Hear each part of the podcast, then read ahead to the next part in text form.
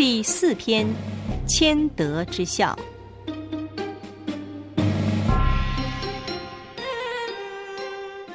第三篇所说的都是积善的方法，能够积善自然最好。但是人在社会上不能不和人来往，做人的方法必须加以讲究，而最好的方法就是谦虚了。一个人能谦虚，在社会上一定会得到大众广泛的支持和信任，而懂得谦虚，便更知道日新又新的重要。不但学问要求进步，做人做事、交朋友等等，样样都要求进步。所有种种的好处都从谦虚上得来，所以称为谦德。这一篇专讲谦虚的好处、谦虚的效验，大家要仔细研究，不可囫囵吞枣，那就必定能够得到大的利益。《易经》牵卦上说：“天的道理，不论什么，凡是骄傲自满的，就要使他亏损；而谦虚的，就让他得到益处。地的道理，不论什么，凡是骄傲自满的，也要使他改变，不能让他永远满足；而谦虚的，要使他滋润不枯，就像低的地方。”流水经过，必定会充满了他的缺陷。鬼神的道理，凡是骄傲自满的，就要使他受害；谦虚的，便使他受福。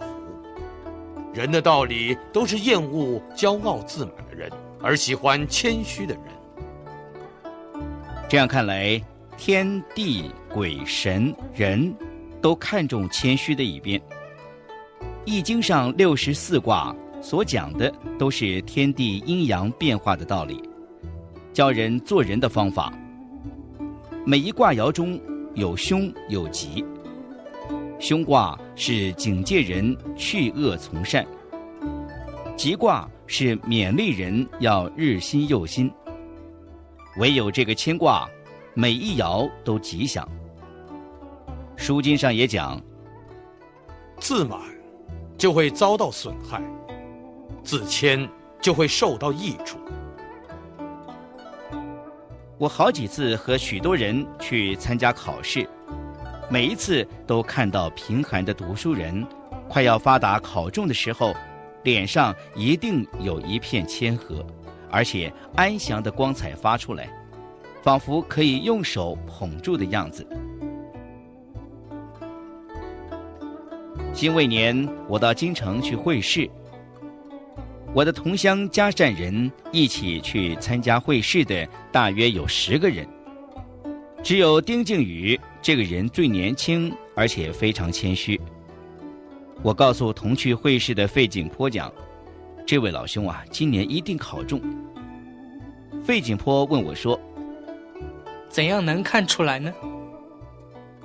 我说：“只有谦虚的人可以承受福报。”老兄。你看，我们十人当中，有诚实厚道、一切事情不敢抢在人前像靖宇的吗？有恭恭敬敬、一切多肯顺受、小心谦逊像靖宇的吗？有受人侮辱而不回答，听到人家毁谤他而不去争辩像靖宇的吗？一个人能够做到这样。就是天地鬼神也都要保佑他，岂有不发达的道理呢？等到放榜，丁靖宇果然考中了。丁丑年在京城里，跟冯开之住在一起，看见他总是虚心自谦，面容和顺，一点也不骄傲，大大的改变了他小时候的那种习气。他有一位正直又诚实的朋友李继言，时常当面指责他的错处，但却只看到他平心静气地接受朋友的责备，从来不反驳一句话。我告诉他说：“一个人有福，一定有福的根苗；有祸，也一定有祸的预兆。只要这个心能够谦虚，上天一定会帮助他。你老兄今年必定能够登第了。后来，冯开之果真考中了。赵玉峰，名光远，是山东省冠县人。不满二十岁的时候就中了举人，后来又考会试，却多次不中。他的父亲做嘉善县的主任秘书，玉峰随同他父亲上任。玉峰非常羡慕嘉善县名士钱民吾的学问，就拿自己的文章去见他。哪晓得这位钱先生竟然拿起笔来，把他的文章都涂掉了。玉峰不但不发火，并且心服口服，赶紧把自己文章的缺失给改了。如此虚心用功的年轻人实在少有。到了明年，玉峰就考中了。壬辰年，我入京城去觐见皇帝。见到一位叫夏建所的读书人，看到他的气质虚怀若谷，毫无一点骄傲的神气，而且他那谦虚的光彩，就像会逼近人的样子。我回来告诉朋友说，凡是上天要使这个人发达，在没有发他的福时，一定先发他的智慧。这种智慧一发，那就使浮华的人。自然会变得诚实，放肆的人也就自动收敛了。见所他温和善良到这种地步，是已经发了智慧，上天一定要发他的福了。等到放榜的时候，见所果然考中了。江阴有一位读书人，名叫张魏延，他的学问积得很深。文章做得很好，在许多读书人当中很有名声。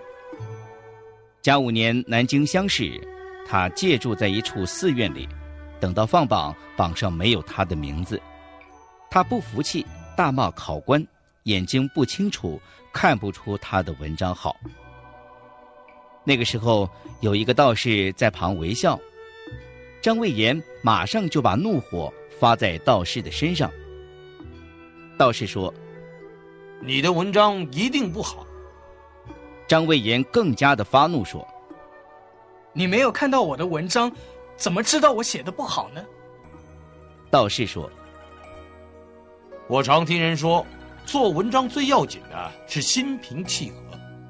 现在听到你大骂考官，表示你的心非常不平，气也太爆，你的文章怎么会好呢？”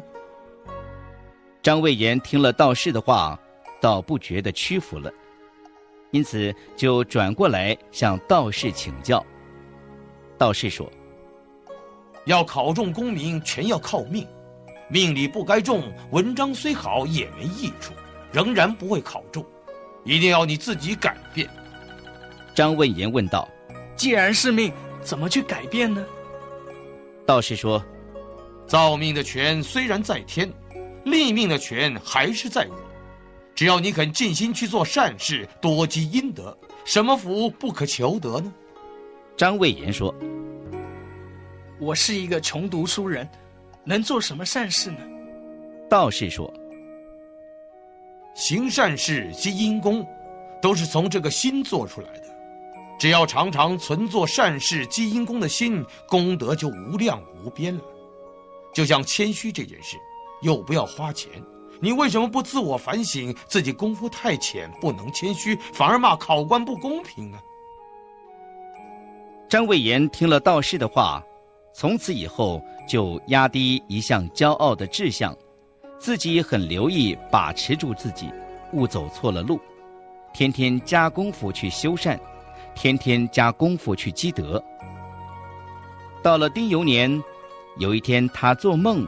到一处很高的房屋里去，看到一本考试录取的名册，中间有许多的缺行，他看不懂，就问旁边的人说：“这是什么？”那个人说：“嘿，这是今年考试录取的名册。”而张魏延问：“为什么名册里有这么多的缺行呢？那个人又回答说：“阴间对那些考试的人，每三年考察一次，一定要积德，没有过失，这册里才会有名字。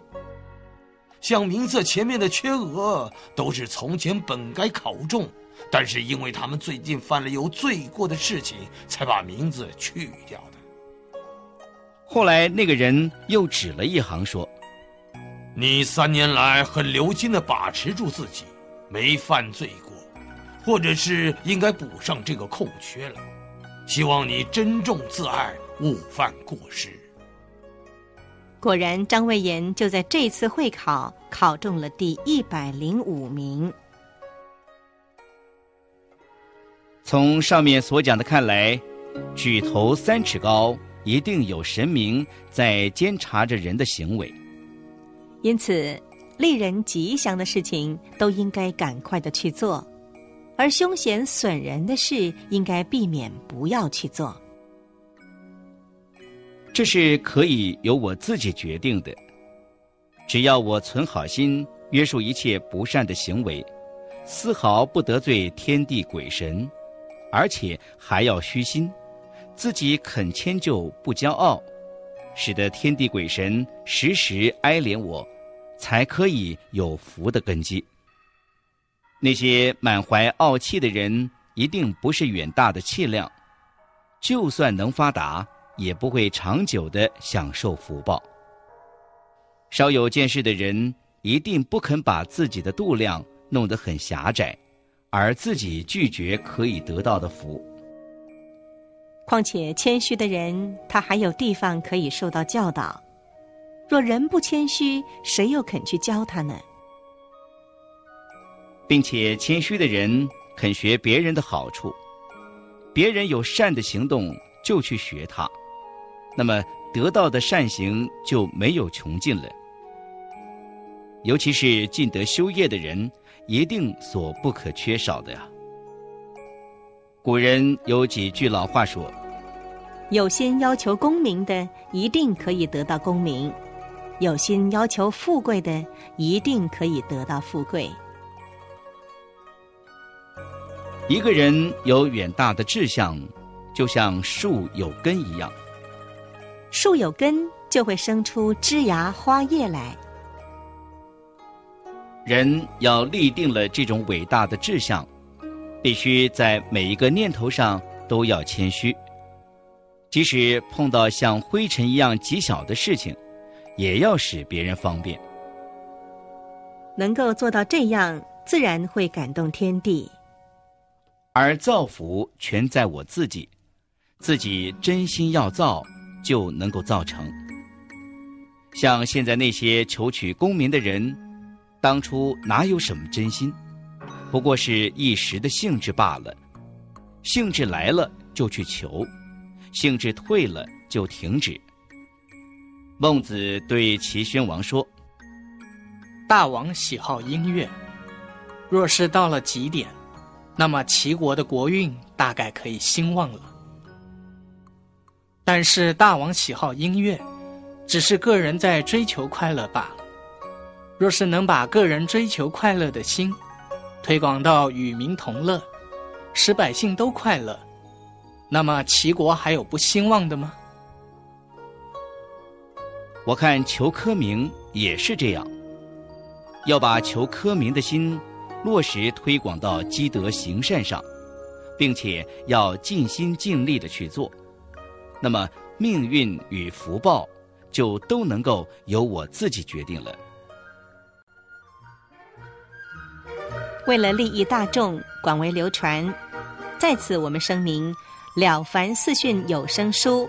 并没有所谓的智慧财产权的问题，非常欢迎善心人士大力提倡翻录，提供各级学校教学参考，来协助我们大中小学生的心理建设，并且能净化社会人心，提升道德观念。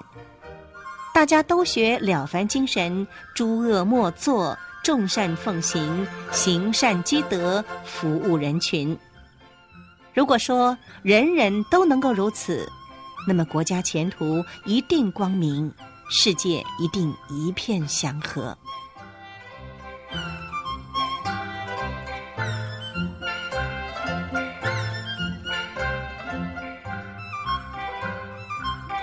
王警官的话。各位亲爱的听众朋友，大家好。墨学首先要恭喜您，能够听完《了凡四训》有声书，这是很不简单的。如果您没有具足相当的善根福德因缘，就可能没有机会听到，甚至听了也不能听到心里，内心的震动感受自然也不强烈。相信诸位听完的感受一定很深，而且是法喜充满，所以向各位祝贺。